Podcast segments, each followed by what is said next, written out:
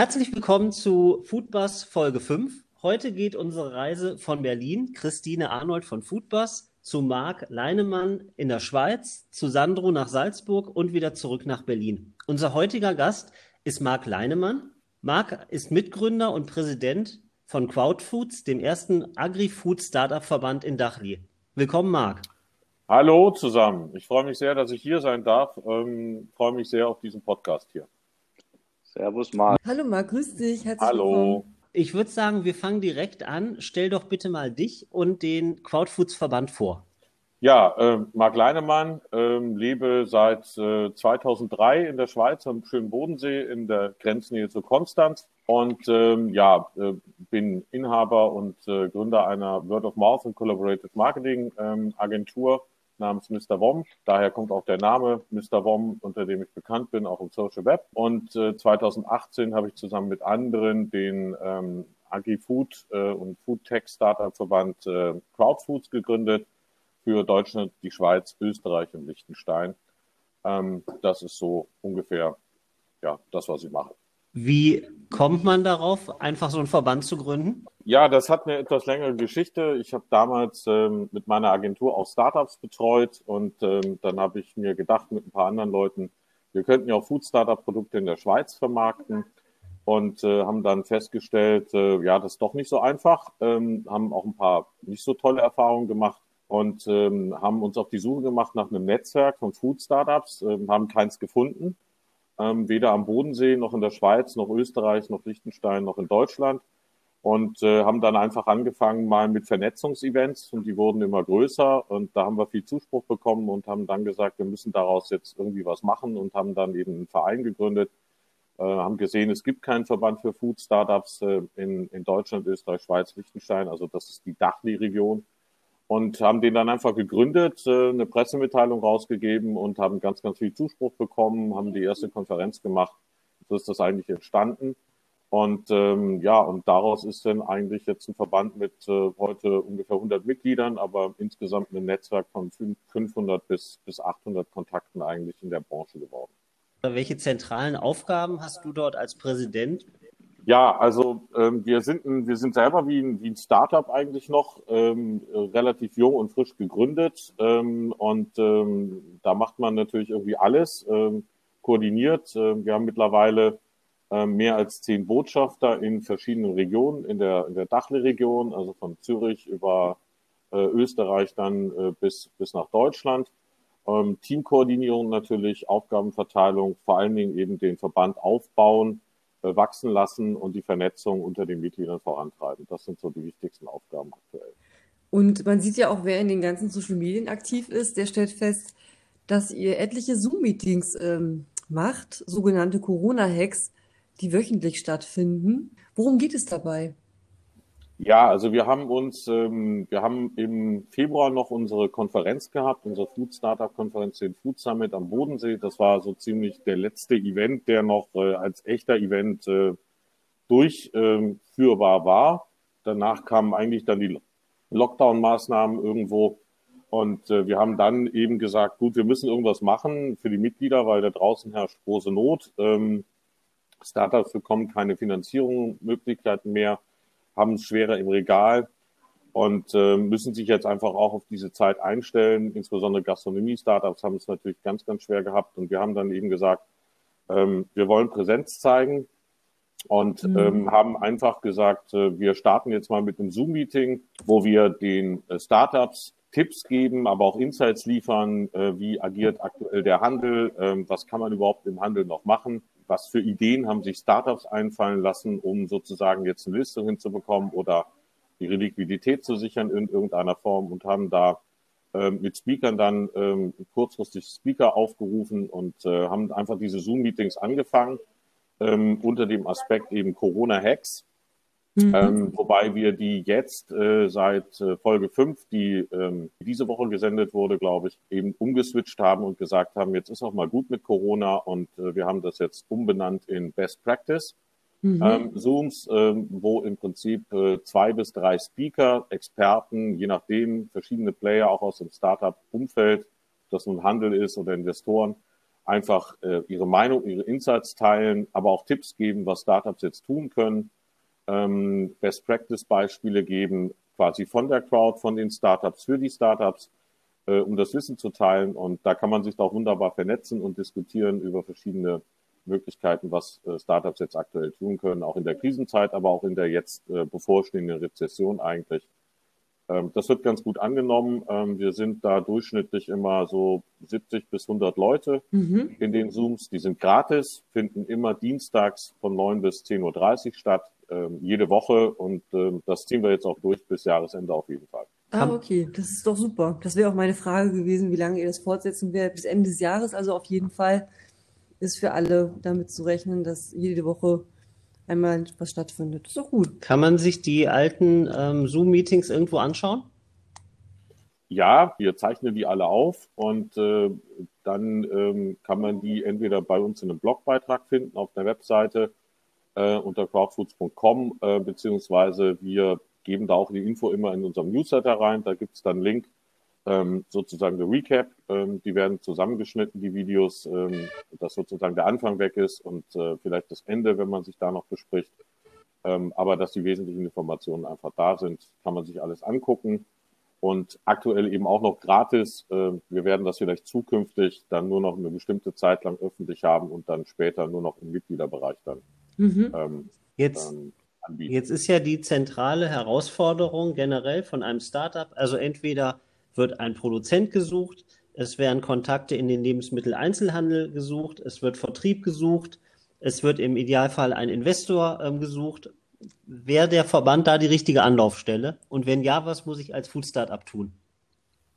Ja, ähm, also unser, unser Anspruch ist und, und unser Ziel ist, wir wollen Startups bestmöglich fördern ähm, ähm, fördern in zwei Richtungen. Einerseits durch Vernetzung untereinander, aber auch mit Vernetzung mit allen relevanten Playern, die es im Startup-Business gibt, äh, sei es jetzt nun, also gerade speziell in Food und, und, und Agri-Food, beziehungsweise auch im Food-Tech-Bereich, sei es nun Händler, ähm, sei es nun äh, Kontakte zu Investoren, äh, aber auch Kontakte zu anderen Finanzierungsmöglichkeiten, äh, für eine Zwischenfinanzierung zum Beispiel genauso gut aber auch mit anderen Experten im Markt, äh, genauso mit äh, Manufacturern, also äh, White Label Produzenten, Produktionsbetrieben und genauso natürlich auch mit der etablierten Foodwirtschaft, weil die auch manchmal Interesse hat, äh, Innovationen, die von Startups kommen, gerade jetzt im Foodtech oder Digital Foodtech Bereich, äh, mit denen zusammenzuarbeiten. Mhm. Jetzt habt, Marc, jetzt habt ihr ja äh, den, den Food Summit, den zweiten Food Summit im, im Februar noch äh, erfolgreich umsetzen können. Ähm, äh, Stefan Tine und auch ich sind ja als äh, Botschafter bei, bei Crowdfoods äh, auch mit am Start. Äh, man sieht ja genau bei solchen Veranstaltungen, was für ein unglaublich positives Feedback auch zurückkommt. Hast du da aus den, äh, aus den Startups, die, die jetzt mit dabei waren, hast du da vielleicht irgendwie eine, eine, eine Geschichte oder ein, ein Best-Practice-Beispiel, wo du sagst, da ist einfach durch, durch Crowdfoods ein, ein, ein weiterer Benefit entstanden und äh, kannst dazu vielleicht ein bisschen was, was erzählen?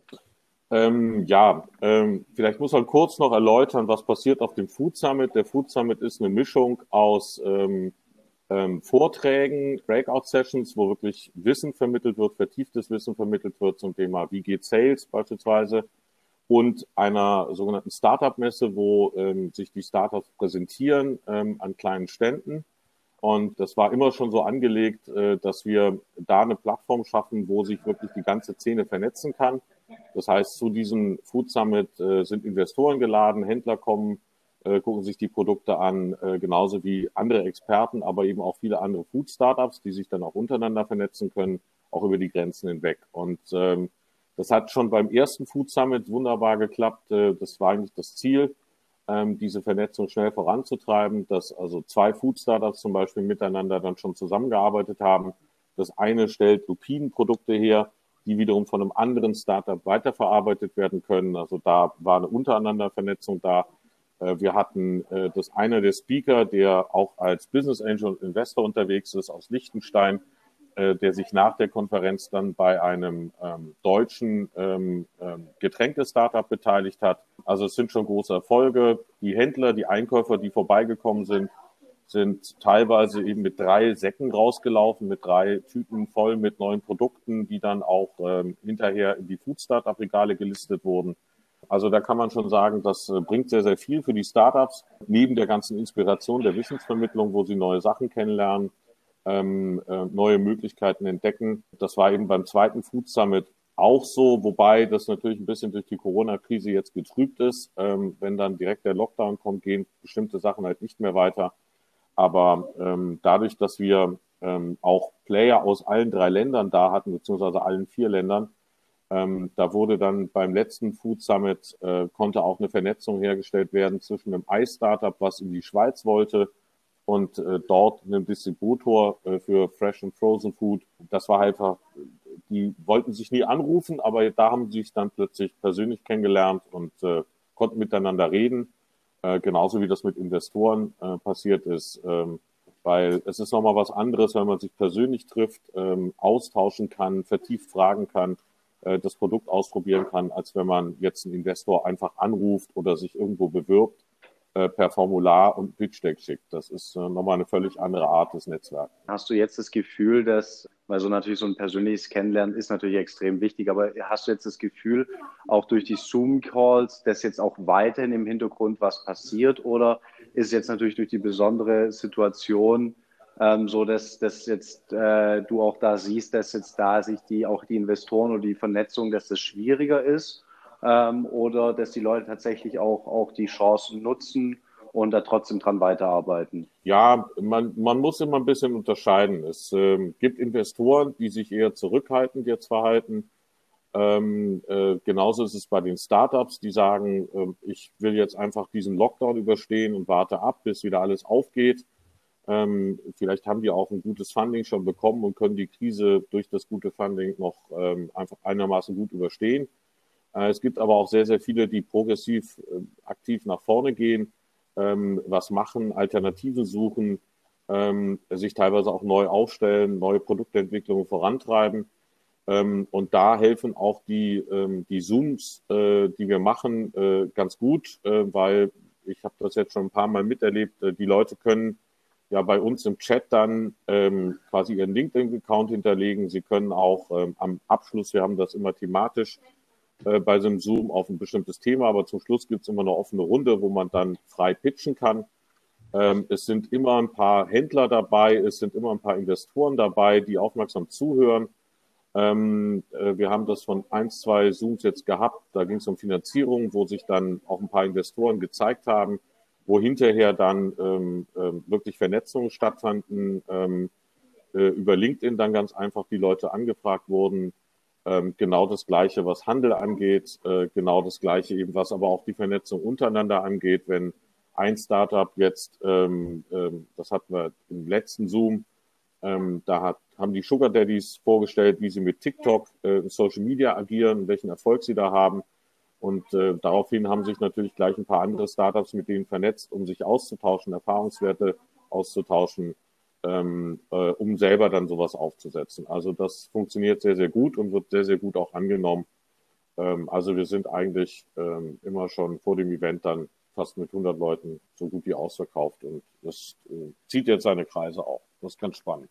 Ich habe mhm. das ähm, letzte Zoom-Meeting, äh, wo er das mit den Sugar Daddy ähm, erzählt hat, mitverfolgt. Ich weiß, vor fünf oder sechs Jahren, äh, da hatte in Finnland jemand ein Getränkestart-up gemacht und hat dann gesagt, wir werden jetzt immer in, in meinem Bekanntenkreis, gehen wir in den lokalen Supermarkt und fragen dann explizit dieses Getränk nach, gehen also diesem ähm, Händler vor Ort oder dem Marktleiter, äh, werden den etwas nerven und fragen halt konsequent nach, was dann zu Bestellung geführt hat. Und das ist jetzt aber schon ein paar Jahre her. Und ich fand sehr spannend, äh, wie der Gründer von Sugar Daddy eben genau diesen Effekt bei dem neuen Medium TikTok ähm, durch äh, TikTok durch ähm, einfach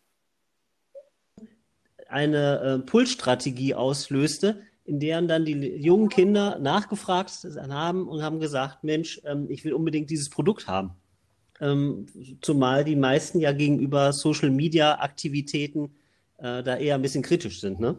Ja, also ähm, diese Pull-Strategie funktioniert eigentlich immer. Die funktioniert natürlich in der heutigen Zeit noch viel besser, weil ich über das Social Media einfach wenn ich es richtig mache, äh, ganze Massen aktivieren kann. Und äh, gerade jetzt TikTok, Teenager, wenn die unbedingt das haben wollen, dann äh, können die auch ganz schön nervig sein und rennen dann wirklich in den Supermarkt und fragen das nach. Also das hat der Markt von den Sugar Daddies auch schön erklärt. Ähm, er hat ja gar nicht mit diesem Erfolg so gerechnet gehabt.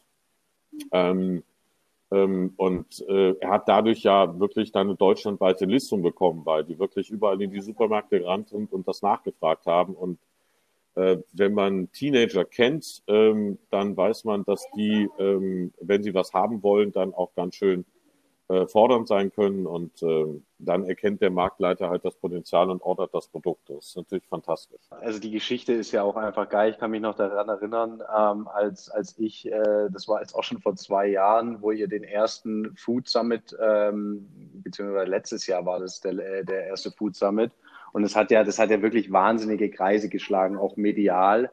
Ähm, und bin dann, hab dich ja dann eben auch angeschrieben und sind dann auch, haben uns dann auch kennengelernt am Bodensee. Ähm, also da auch erstmal Hut ab, ähm, was, was du da auch äh, auf die Beine gestellt hast in den, in den letzten äh, zwei oder anderthalb Jahren. Ähm, ist ja auch wirklich beeindruckend, was daraus entstanden ist.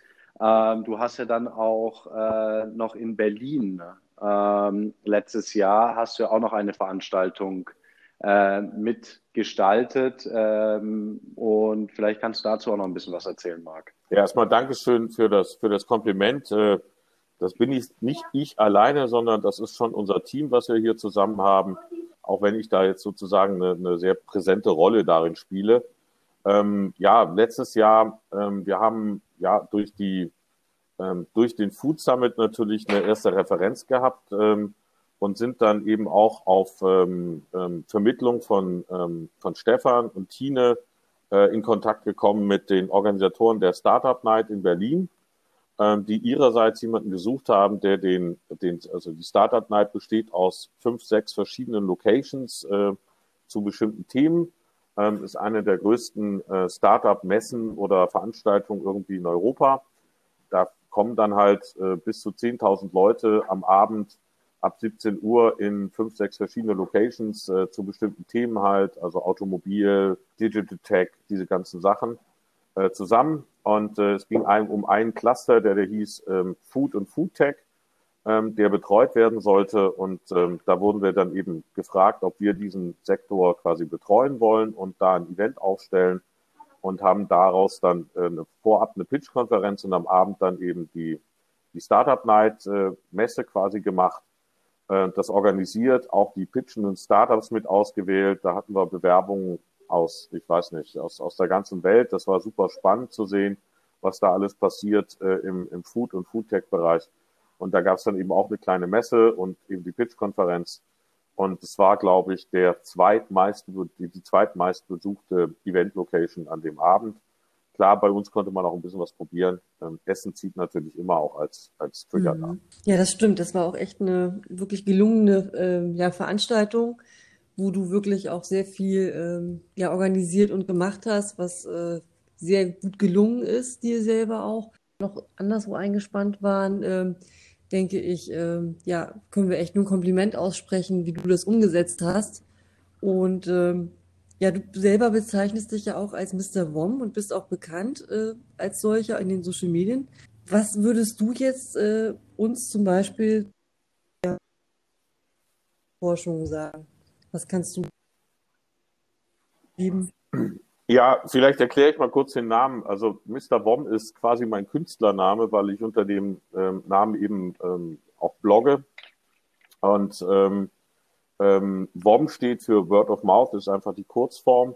Ähm, und ähm, ähm, da bin ich halt seit zehn, zehn, zwölf Jahren in diesem Bereich unterwegs, des äh, sogenannten kundengenerierten Marketings, ähm, äh, des kollaborativen Marketings, wozu eben auch Word of Mouth Marketing gehört. Ähm, und ähm, ja, also aus, aus der Sicht herausgesprochen, das hat für Startups eine hohe Relevanz, weil äh, Werbung macht Leute neugierig, aber erst durch die Empfehlung anderer Leute sind sie dann eher geneigt, auch was zu kaufen. Das heißt, ähm, Word of Mouth oder kurz vorm BOM ähm, kann wirklich beim Absatz von Produkten helfen. Und das kennen wir alle. Ähm, die Leute teilen Foodporn-Bilder im Internet Äh, über Essen spricht man sowieso ganz gerne, wenn man was Neues entdeckt hat. Das teilt man auch gerne mit anderen. Ähm, da gibt es also ähm, sehr, sehr viele Möglichkeiten äh, in dem Bereich. Ähm, ungefähr, ja, ähm, ein Fünftel bis die Hälfte aller Abverkäufe werden direkt durch Word of Mouth eigentlich verursacht. Ähm, und das ist sozusagen ein bisschen auch die Bestätigung ähm, für die Werbung. Also wenn die Werbung sagt, ich schmecke lecker und ein Konsument dann auch sagt, ja, ich bestätige, das ist wirklich lecker, äh, dann funktioniert das halt viel, viel besser. Und das ist eigentlich das, was Startups am Anfang auch als relativ einfache, kostengünstige Marketingmaßnahme nutzen können. Äh, das Beispiel von den Sugar Daddies zeigt es ja, die haben sich einfach nur überlegt, äh, was können wir da machen bei TikTok. Die haben da jetzt kein Werbebudget für eingesetzt, haben ähm, ein kleines Filmchen produziert und haben dann äh, ein paar ähm, Influencer auf TikTok angefragt, ob die mal das Produkt ausprobieren wollen also eine Gratisprobe gegeben und haben dann ein bisschen auch das Glück gehabt, dass eine, einige der richtigen Influencer das wirklich das Produkt toll fanden ähm, und ähm, quasi umarmt haben ähm, virtuell und gesagt haben, da machen wir jetzt eine eigene Story draus und dadurch hat sich das dann äh, quasi per Mundpropaganda digital weiter verbreitet und hat zu diesem Effekt mhm. geführt. Was sind denn, was sind denn Foodporn-Bilder. also Foodporn oder Hashtag Foodporn ähm, ist, wenn jemand sein äh, quasi nacktes Essen fotografiert oder Essen in die Kamera hält oder ähm, das kam halt irgendwann mal auf, dass die Leute, wenn sie essen waren, ihr Essen fotografiert haben oder wenn sie zu Hause was Leckeres zu essen gekocht haben, ähm, das dann quasi sozialmedial geteilt haben ähm, im Sinne einer Statusmeldung. Schaut mal her, was ich mir Leckeres kochen kann oder ähm, was ich Leckeres gerade mir gönne äh, oder was ich Tolles, Neues, Interessantes entdeckt habe. Und das ist äh, etwas, was wir gerne tun. Wir sind in Social Web alle so kleine Narzissten, ähm, die gerne ein bisschen auch damit angeben, was wir alles Tolles machen. Dafür ist das Social Web ja auch da, äh, um sich zu darzustellen, selber darzustellen. Das ist der sogenannte Social Trigger. Ähm, wir machen Social Signaling und zeigen, was wir können und was wir machen ähm, das funktioniert eigentlich ganz gut.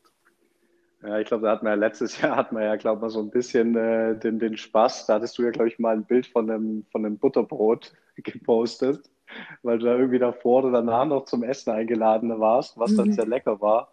Ähm, da hat man, glaube ich, auch sehr viel gelacht äh, gemeinsam über, über das Thema. Ja. Ähm, aber zum, zum Thema nochmal kurz zurückzukommen, zum, zum Mr. Wom. Ähm, wie, kann, wie kann auch jetzt für die Zuhörer, auch, auch unter den, für die Startups unter, unter den Zuhörern, ähm, was kannst du da, was können die sich dann darunter vorstellen? Wie kannst du, wie kann so eine Kampagne von dir aussehen? Ist wahrscheinlich sehr individuell, aber vielleicht kannst du auch mal ein Beispiel dazu bringen. Ähm, ja, ähm, ein gutes Beispiel ist beispielsweise, was ich finde, das ist jetzt nicht Food, aber das ist Kosmetik gewesen. Ähm, ähm, da ging es darum, die haben ein neues Produkt entwickelt, ganz neu auf den Markt gekommen, äh, wollten in den Markt einsteigen. Und jetzt ging es erstmal darum, ähm, Credibility ähm, zu schaffen, auch eine Reputation aufzubauen. Also hat man einen sogenannten Pre-Test gemacht und hat 1000 Leute ähm, rekrutiert, 1000 Tester, die Interesse haben, neue Produkte auszuprobieren. Ähm, ganz einfach über eine Social Media Ad-Kampagne ähm, und hat dann diese Leute vorselektiert, da die besten Weitererzähler und Tester rausgesucht, ähm, denen das Produkt geschickt ähm, und sie dann im Nachgang nochmal befragt ähm, zu dem Produkt. Wie fandet ihr das? Ähm, habt ihr es ausprobiert über einen Monat? Was könnt ihr berichten? Hat jede Menge Nutzercontent eingesammelt. Ähm, und das ähm, äh, kann dann jetzt verwertet werden für den Rollout dann, weil man dann eben schon jede Menge tolle Nutzerbewertungen hat äh, die man auch wiederum als Werbung dann ausspielen kann. Ähm, das geht aber auch mit, mit Foodprodukten ähm, genauso. Also ich habe eine Kampagne betreut ähm, für ähm, ein Olivenölspray, wo wir äh, 3000 Leute ausgewählt haben ähm, in Deutschland, ähm, die das Produkt ausprobieren und auf Grill, die sollten dann Grillpartys mit ihren Freunden äh, veranstalten und konnten da dann das Produkt den Freunden auch nochmal geben zum Ausprobieren, aber auch ein paar Proben verteilen. Ähm, und das hat also wunderbar eingeschlagen, weil danach ist die Nachfrage natürlich auch sehr stark gestiegen. Das hat diesen Pull-Effekt, den Stefan auch schon erwähnt hat, weil die Leute dann wirklich im Handel das Produkt nachfragen. Ähm, ähm, wie gesagt, kann man sehr individuell alles gestalten. Man kann es aber auch äh, relativ standardisiert und einfach machen. ähm, in einer sehr einfachen Version. Ähm, da bietet der Mr. WOM äh, sozusagen auch feste Kampagnenformate an für kleineres Geld, ähm, wo Startups mit starten können. Ähm, Im Prinzip das, was äh, die Sugar Daddies oder auch Fly Foods äh, beziehungsweise auch andere Startups aktuell im Bereich Influencer beziehungsweise auf Social Media machen, dass sie sagen, meldet uns bei euch, wenn ihr eine Probe ausprobieren wollt ähm, und dann könnt ihr darüber berichten. Ähm, das ist sozusagen so eine Art WOM Light, ja, weil da das ist, ich nenne das immer Trivertising, probieren weg die Lust am Kauf. Ähm, und das kann man auch in einer sehr einfachen, standardisierten Variante machen. Ähm, da sind die Influencer dann quasi diejenigen, die weitererzählen, ähm, eben intrinsisch motiviert, äh, nicht bezahlt. Dann hat es auch eine höhere Authentizität und Glaubwürdigkeit natürlich. Also man kann auch ganz einfach starten.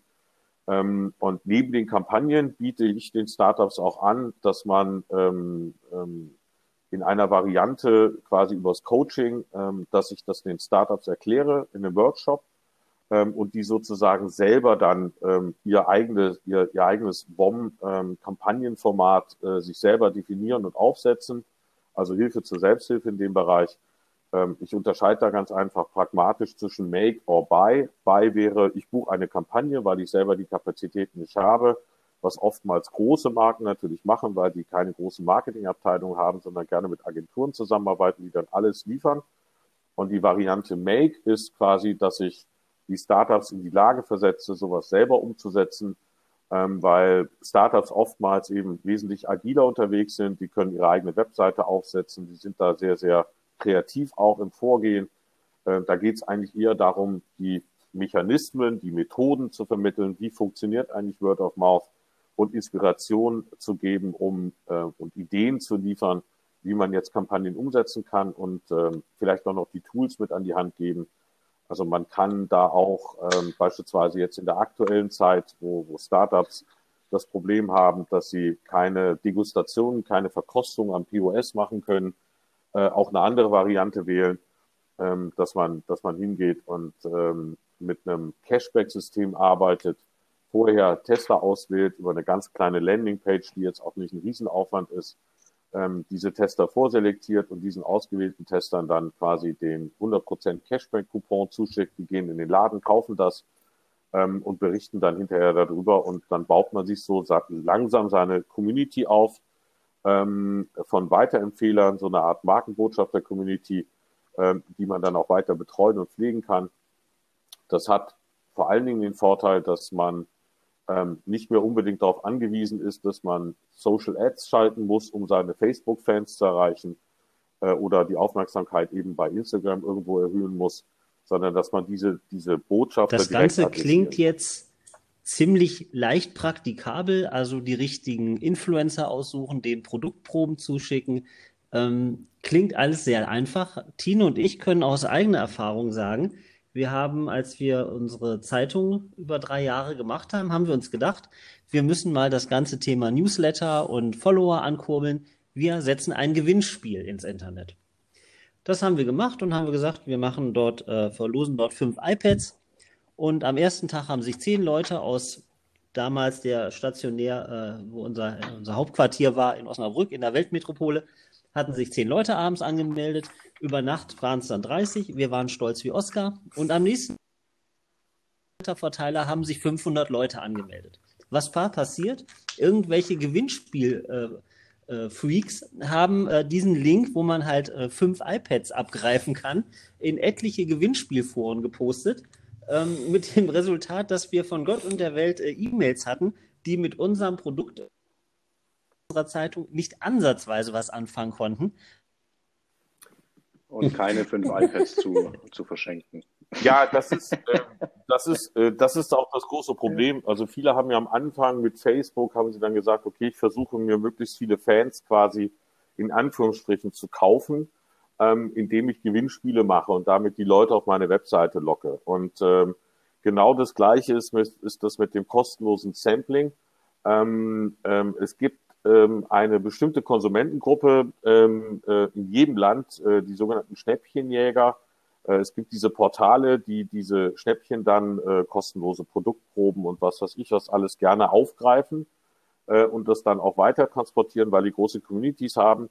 Ähm, Schnäppchenjäger sind per se ja nichts Schlechtes, die erzählen auch weiter.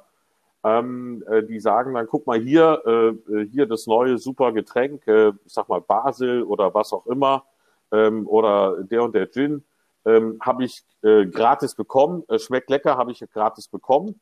Ähm, ähm, das ist aber jetzt nicht unbedingt die Botschaft, die eine, eine Marke oder auch ein Startup vermitteln will. Die wollen ja einfach nur, guck mal hier, habe ich gekauft oder habe ich äh, kostenlos zum Probieren bekommen. Ist echt super, kann ich jedem empfehlen, werde ich wieder kaufen. Ähm, ist die bessere Botschaft dabei. Deshalb ist es halt immer wichtig, vor so einem Gewinnspiel, man kann das sicherlich koppeln, ähm, ähm, vor so einem Gewinnspiel einfach eine Vorselektion ähm, zu setzen im Sinne eines Fragebogens, wo ich diese, diese Leute dann ein bisschen vorselektieren kann und auch ein bisschen rausfinde, ähm, was sind das für Typen, ähm, gebe ich denen jetzt wirklich das Produkt ähm, oder nicht. Ähm, und ähm, Gewinnspiel ist halt auch kein intrinsischer Trigger. Ähm, man unterscheidet bei Word of Mouth ähm, in, in eigentlich vier Trigger. Also warum erzählen Leute etwas weiter? Äh, es gibt den funktionalen Trigger, Leute erzählen was weiter, ähm, weil sie ähm, exklusives spezielles Wissen haben und das als Experte auch gerne teilen. Ähm, aus so, Social Trigger, aus eben sozialen Gründen, um ein bisschen anzugeben damit oder auch zu sagen, guck mal hier, sozialer Status oder auch äh, hier, die machen was Gutes, äh, das erzähle ich gerne weiter. Äh, oder dann eher emotionale, ich erzähle etwas weiter, weil es mich besonders emotional positiv oder auch manchmal negativ berührt hat. Ähm, und der vierte Trigger ist der, der extrinsische Trigger, ich bekomme Geld dafür. Ne? Und äh, so ein Schnäppchen abzugreifen ist halt ähm, ähm, äh, ja eher so ein extrinsischer Trigger oder Geld dafür zu bekommen, dass ich äh, so ein Weiterempfehlungsprogramm irgendwas weiterempfehle ähm, das machen aber die wenigsten. Das sind nur vielleicht eins, zwei Prozent, die wirklich aus Geldgründen weitererzählen. Und die kommen meistens auch sehr unglaubwürdig rüber. Ähm, man sollte eher auf den intrinsischen Trigger setzen, also sich überlegen, ähm, auch im Influencer-Marketing gilt das übrigens oder bei den Influencer-Relations, ähm, was habe ich oder was kann ich anbieten jetzt als Bauerlebnis äh, für diesen Weitererzähler, dass er intrinsisch motiviert ist, das gerne weiterzuerzählen. Und das kann, es gibt Influencer, die einfach sagen, boah, das ist so ein cooles Startup, die machen das so toll, das Produkt schmeckt gut, aber die haben auch noch irgendwie einen sozialen oder ökologischen Impact dabei. Äh, und das passt zu mir und meiner Person und deshalb erzähle ich das gerne auch kostenlos weiter. Ähm, das ist dann das klassische Influencer Relations, was so aus den Blogger Relations kommt, aus den aus den früh aus der Frühzeit eigentlich. Jetzt habe ich ein, jetzt habe ich eine ganz äh, schwierige also, Frage. Also, und zwar, wenn ich mich, ja. äh, wenn ich jetzt Online und Offline Welt miteinander vergleiche. Also bei Amazon oder anderen äh, Shopping-Portalen habe ich die Möglichkeit, zu jedem Produkt, was ich dort kaufe, mir eine Bewertung anzeigen zu lassen. Beziehungsweise ich kann davon dann ableiten, wenn 10.000 Leute das gekauft haben, äh, und da stehen dann halt irgendwie, ist mit dem Durchschnitt von 4,5 bewertet, maximal 5, dann ist das ein gutes Produkt. Ähnlich mit so einer WOM-Kampagne, wo du ein Fazit ziehen würdest, wo du sagst, 98 oder 70 Prozent derjenigen von 1000 Leuten, die das Produkt getestet, probiert haben, die würden das ihrer Freundin oder ihrem Freund, wem auch immer, weiterempfehlen. Warum findet man nicht so ein derartiges Regal, zum Beispiel in einem Edeka, in einem Rewe, bei einem Aldi, wo die Produkte aufgelistet, wo die Produkte in einem Regal stehen und oben drüber steht, 98 Prozent von Sternchen 1000 Testern würden dieses Produkt ihrem besten Freund empfehlen. Das ist eine sehr gute Frage. Diese Frage habe ich auch mal schon einigen Händlern gestellt.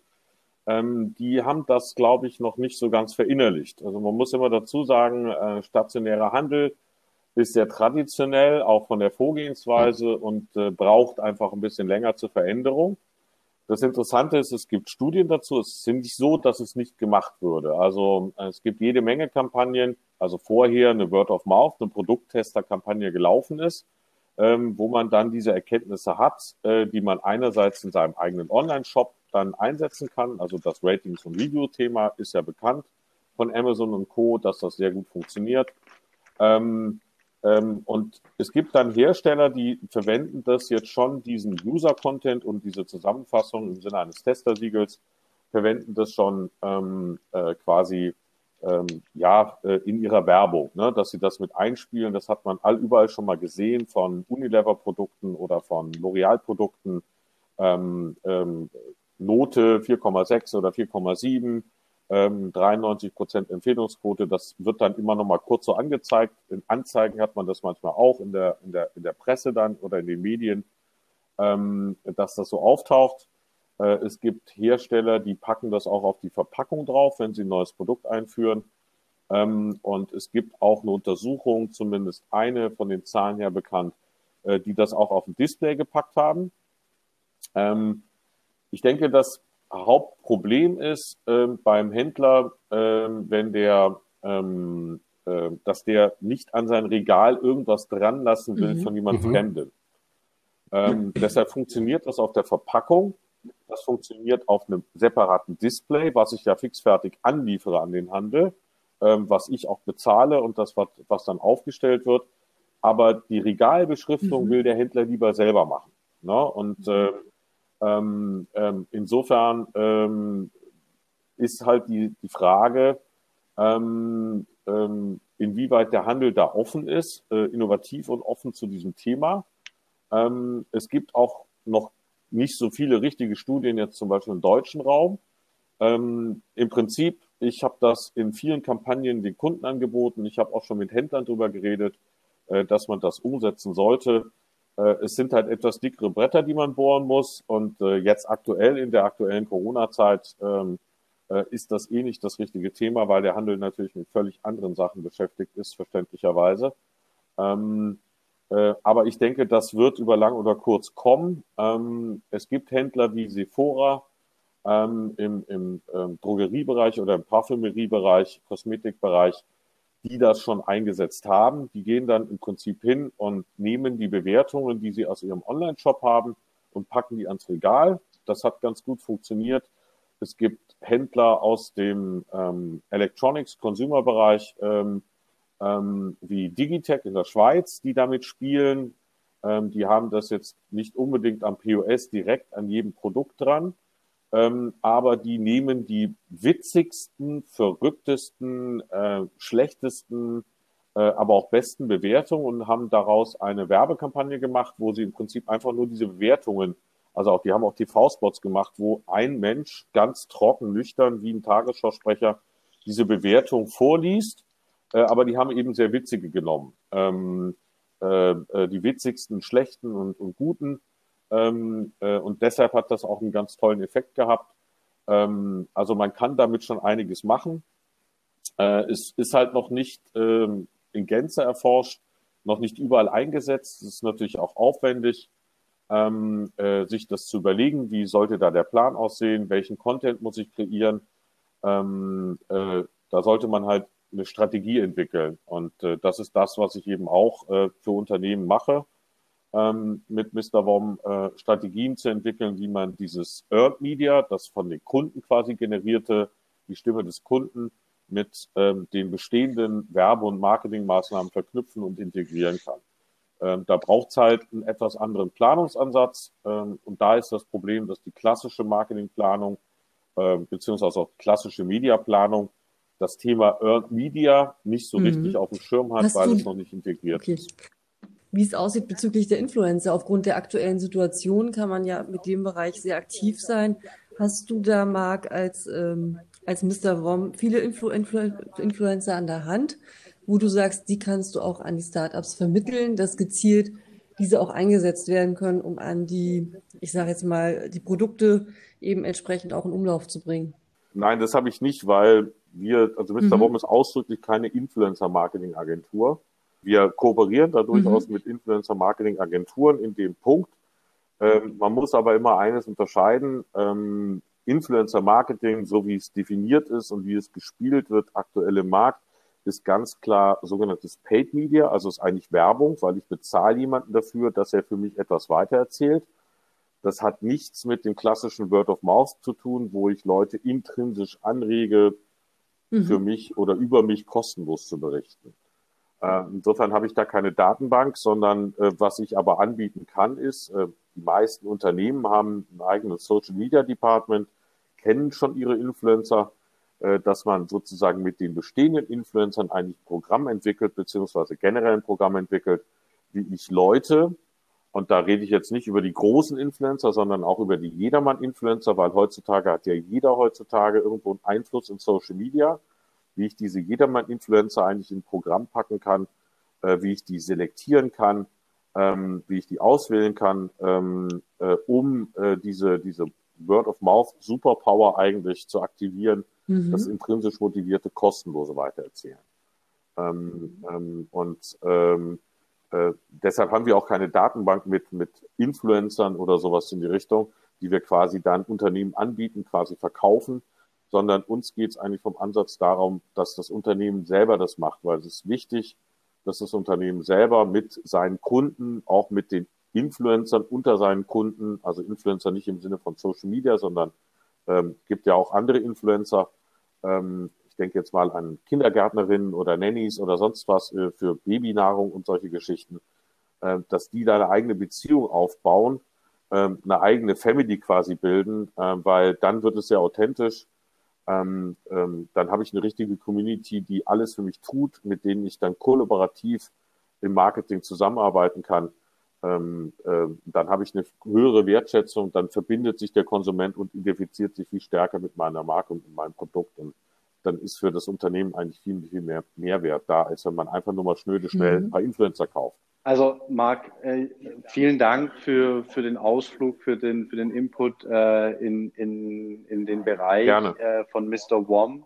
Ähm, sehr spannend, ich glaube auch für die Zuhörer ähm, dürft euch gerne jederzeit, glaube ich, beim Marc melden, wenn ihr da noch äh, mehr Fragen dazu habt oder Interesse habt, mit Marc da zusammenzuarbeiten. Ähm, wir sind jetzt schon relativ äh, gut in der Zeit. Ähm, was ich aber, glaube ich, nochmal zurückkommen würde zum, äh, zu Crowdfoods, zum Verband. Wo geht für dich die Reise hin in Zukunft? Und abschließend dann vielleicht noch, ähm, welche Benefits habe ich denn jetzt, wenn ich äh, Mitglied werde im, im Verband? Ähm, und äh, wo kann ich mich quasi als Mitglied anmelden? Ja, ähm, also zum, zum, zur ersten Frage, wo geht die Reise hin mit dem Verband? Wir sind ja noch relativ jung. Ähm, wir machen das alles äh, also als Verband relativ jung. Ähm, wir machen das alles aktuell ehrenamtlich, äh, neben unseren eigentlichen Jobs. Ähm, das heißt, äh, was wir aktuell machen, ist, dass wir die Aufgaben auf mehrere Schultern verteilen, da wirklich ein Team aufbauen, Verantwortlichkeiten definieren. Und parallel dazu sind wir dabei, den gesamten Verband eigentlich zu digitalisieren und zu automatisieren, dass das alles viel, viel schneller und einfacher geht.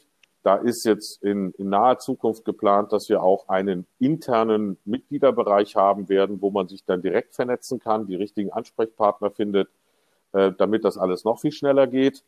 Ähm, zum Zweiten ähm, werden wir unsere Zoom-Meetings fortsetzen, weil wir festgestellt haben, dass das sehr, sehr hohe Relevanz hat und sehr gut angenommen wird und sehr stark begrüßt wird. Ähm, und ähm, das sind so eigentlich die beiden Hauptaufgaben, die wir aktuell haben. Ähm, wenn es dann wieder möglich sein sollte, Events zu machen, äh, und zwar wirklich in, in einem freien Umfeld, äh, wo man jetzt nicht diese ganzen Social Distancing und Hygienemaßnahmen hat, äh, sondern wo richtiges Networking möglich ist, werden wir ähm, wieder anfangen, dann lokale Events in, in Berlin, in Hamburg, ähm, ähm, im Rheinland, äh, in München, in Zürich und so weiter machen. Da steht dann vielleicht auch die nächste Konferenz an. Das muss man einfach schauen. Ähm, das sind so eigentlich die nächsten Schritte im Verband. Ähm, und natürlich Mitgliederwachstum. Wir suchen auch natürlich gerne immer Sponsoren. Ähm, wenn jetzt also jemand zuhört, der gerne unsere Zoom-Up-Meetings sponsern will, kann sich also auch gerne bei uns melden. Das ist immer eine große Hilfe, weil wir dann eben auch irgendwann die Möglichkeit haben, mit bezahlten Kräften zu arbeiten, die bestimmte operative Arbeiten machen oder auch unsere IT-Technologie weiter auszubauen. Das kostet ja nun auch alles etwas Geld. Dann ähm, zu den Benefits. Was hat man davon, wenn man bei uns äh, Mitglied wird?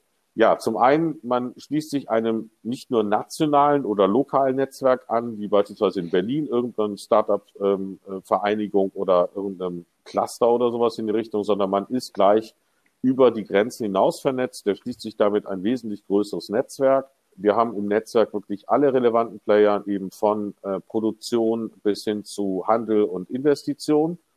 Ähm, wir bieten sogenannte Add-on-Services an, ähm, dass wir sagen, ähm, äh, wenn du beispielsweise nach Finanzierung suchst, auch gerade nach Zwischenfinanzierung, das ist ein neuer Service du bist Mitglied bei uns, ähm, dann kannst du davon profitieren, dass wir dir da helfen mit einem, mit einem Ansprechpartner, der dann nach individuellen Lösungen sucht. Vor allen Dingen stellen wir aber eine Vernetzungsplattform eben, damit sich auch Startups untereinander austauschen können. Und äh, die Zoom, Zoom-Meetings sind nichts anderes wie ein Teil dieser Plattform, wo man sich austauschen kann, nach einem Job fragen kann, äh, Erfahrung austauschen kann, Best Practice austauschen kann. Äh, Wissenvermittlung. Es wird sicherlich dann äh, auch Webinar reingeben, wo man also vom Wissen anderer profitieren kann, was Neues lernen kann. Und äh, wir bieten zusätzlich dann noch Mehrwertpartnerdienste an, ähm, zusammen mit Partnern, wo man beispielsweise dann exklusive Rabattierung auf bestimmte Produkte oder Services bekommt. Ähm, da gehört natürlich auch der Mr. WOM dazu. Jedes Mitglied ähm, beim Crowdfoods-Verband bekommt bei Mr. WOM auf jeden Fall zehn Prozent. Ähm, das sind solche Services, die wir auch anbieten und natürlich äh, vergünstigte Eintritte, kostenlosen Zusatzcontent. Ähm, diese ganzen Sachen sind wir gerade am entwickeln. Ähm, das ist jetzt alles im Aufbau, aber vor allen Dingen geht es darum, äh, wenn man Mitglied wird, schließt man sich einer großen, sehr freundlichen, sehr äh, kooperativen Familie an von Leuten, die sich gegenseitig unterstützen. Nennst du uns noch den Mitgliedsbeitrag?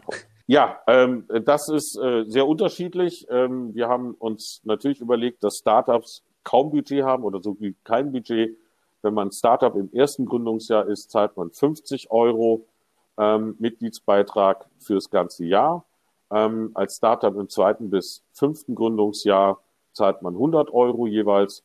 Ähm, Dienstleister wie kleine Agenturen oder Fachexperten, Berater wie Produktentwicklungsberater und so weiter ähm, also bis einer Unternehmensgröße bis neun Mitarbeiter zahlen einen Mitgliedsbeitrag von 350 Euro fürs Jahr, erschließen sich damit aber auch das ganze Netzwerk.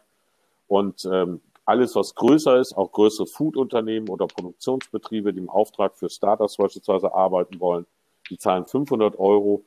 Also nicht wirklich viel. Ähm, bei jeder anderen Service-Club-Organisation wie dem Marketingverband oder sonstigen Geschichten zahle ich im Schnitt immer 300, 400 Euro. Und bei den großen Industrieverbänden gehen das, geht das in die Tausende. Also ähm, nochmal ein Argument, sich anzuschließen und sich auszutauschen. Ähm, das hast hat du also alles, viele äh, Vorteile bei uns. Gut aufgezeigt und äh, das lohnt sich dann auf jeden Fall für jeden. Absolut. Ich glaube, da können wir drei auch als, als Botschafter äh, auch nochmal äh, das bestätigen. Also es ist wirklich ein, ein wunderbares Netzwerk, ähm, ganz viele unterschiedliche, tolle Leute, ähm, die, die Food Summits, die beiden, äh, haben sehr, sehr viel Spaß gemacht. Ich hoffe, dass es nächstes Jahr wieder stattfinden wird. Ähm, es ist sehr, sehr spannend. Marc, ähm, vielen, vielen Dank für, für deine Zeit, äh, für den Input von, von Crowdfoods und für Mr. Wom. Ähm, es war sehr, sehr interessant, sehr spannend, da auch nochmal neue, neue Aspekte zu hören, kennenzulernen. Ähm, weiterhin alles, alles Liebe, alles, alles Gute. Ähm, ja. Ja, vielen Dank, Sandro. Äh, vielen Dank auch Stefan und Tine. Äh, euch natürlich auch. Äh, äh, alles Beste. Äh, bleibt vor allen Dingen gesund, ähm, äh, sowohl physisch auch als mental mit diesen ganzen ähm, Einschränkungen, die wir heutzutage ja jetzt erleben. Ähm, das ist ganz, ganz wichtig, dass man da auch mental mhm. stark bleibt und vorwärts macht, sich da auch nicht beirren lässt. Das gilt natürlich auch für alle Zuhörer. Danke für die Aufmerksamkeit. Ähm, Wenn es da noch Fragen gibt, ich denke mal, ähm, ihr werdet äh, meinen LinkedIn-Account irgendwo veröffentlichen. Ähm, man kann Absolut. mich eben auch finden da auf LinkedIn. Äh, ansonsten einfach auf crowdfoods.com oder mrwom.com, mrwom.com nachschauen. Da findet man mich dann auch. Ähm, ja, danke nochmal an dieser Stelle und ähm, ja, äh, erfolgreiche Woche noch. Und äh, ich hoffe, wir sehen und hören uns dann ähm, den einen oder anderen auch aus dem Podcast von den Zuhörern dann im nächsten Zoom ab. Der ist nächste Woche am 12.05. von 9 bis 10.30 Uhr und da geht's um das Thema ähm, Produktentwicklung, aber auch Lebensmittelrecht äh, wird sicherlich sehr spannend mit drei Experten zu dem Thema, ähm, zwei davon Startups, die ihre Erfahrung teilen. Super. Vielen also würde ich mich freuen, wenn jemand Danke dir, dabei Marc. ist. Und klasse, dass du Zeit hattest heute für ja. uns und weiterhin alles Gute und wir freuen uns, das weiterhin begleiten zu können. Bis in Kürze. Tschüss. Viel Gesundheit für alle. Tschüss. Danke.